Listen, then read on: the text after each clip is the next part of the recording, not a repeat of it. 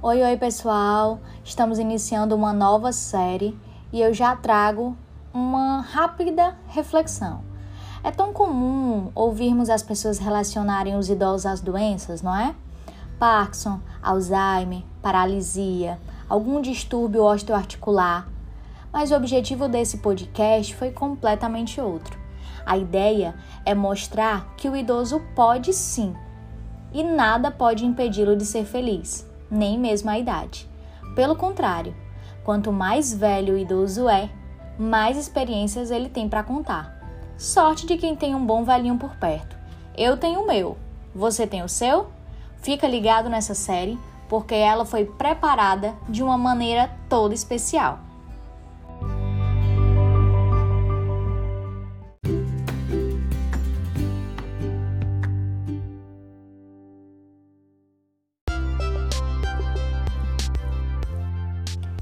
Você sabia que são cada vez mais comuns relacionamentos amorosos entre idosos?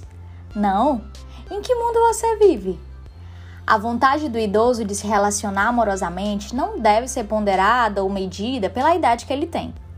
Assim como os jovens, os idosos também têm o direito de ser felizes.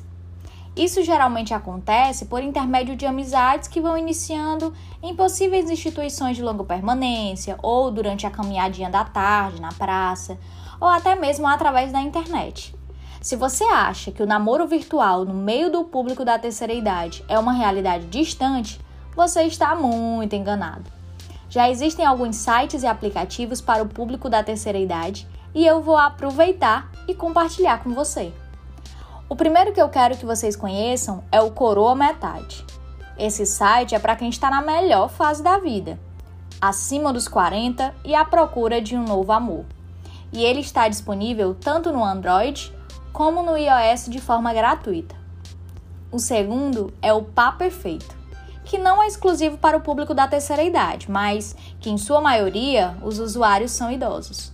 Também está disponível de forma gratuita mas disponibiliza planos de assinatura com mais recursos, né? Caso o usuário tenha interesse em adquirir.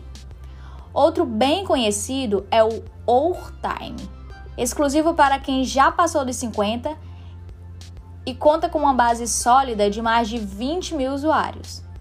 Outra aposta bem atual para quem está à procura de um novo amor é o Facebook Dating, que pode ser acessado pelo próprio Facebook, mas requer a criação de um breve perfil com informações extras.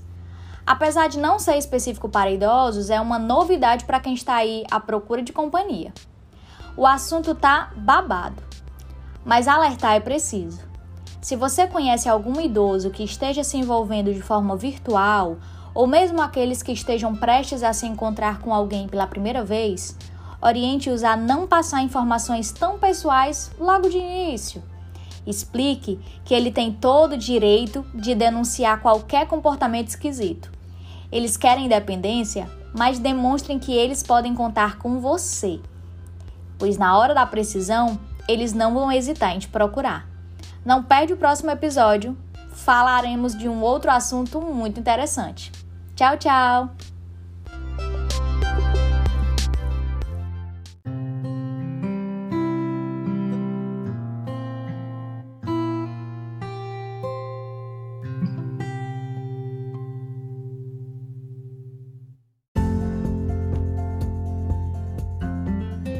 Comum a gente ouvir que comida de idoso é comida insossa.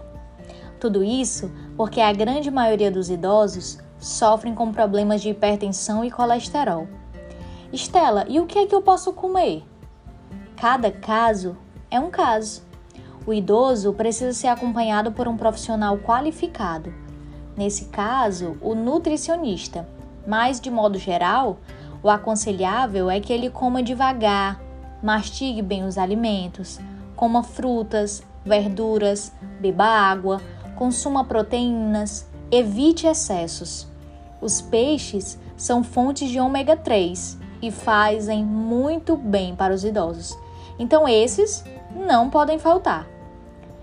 Destaquei aqui alguns de modo bem geral mesmo. Acredito muito no tratamento integral que cada idoso precisa e merece receber. Por isso, se você costuma ouvir o idoso dizendo que quer comer algo, mas não sabe se pode comer, oriente-o a procurar ajuda. Às vezes ele pode comer, mas não sabe que pode. Combinado?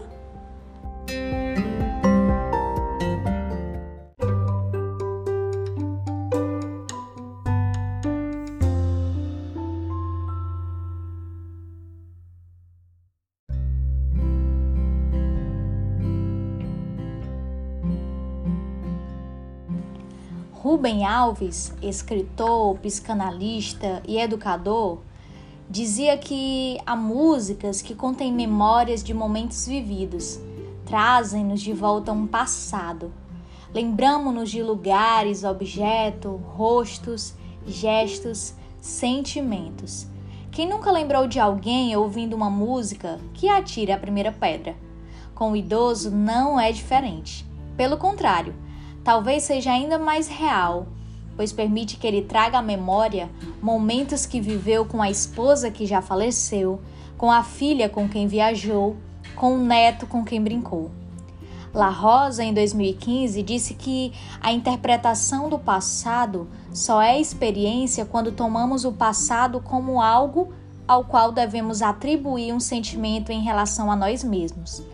E é por isso que a música sempre vai nos levar ao encontro de memórias especiais, porque elas refletem quem somos, a nossa história, o nosso eu.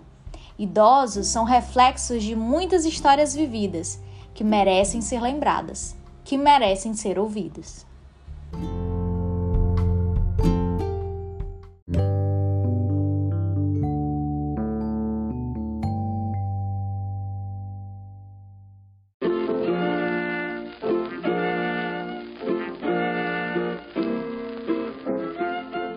Estamos chegando ao fim dessas séries incríveis voltadas para o público idoso. Cada temática foi mais esclarecedora do que a outra. Impossível não querer que você espalhe esse podcast para quem você conhecer. Sou muito grata a cada ouvinte por acreditar no potencial desse trabalho e por acompanhar nossas séries uma a uma. Tchau, tchau!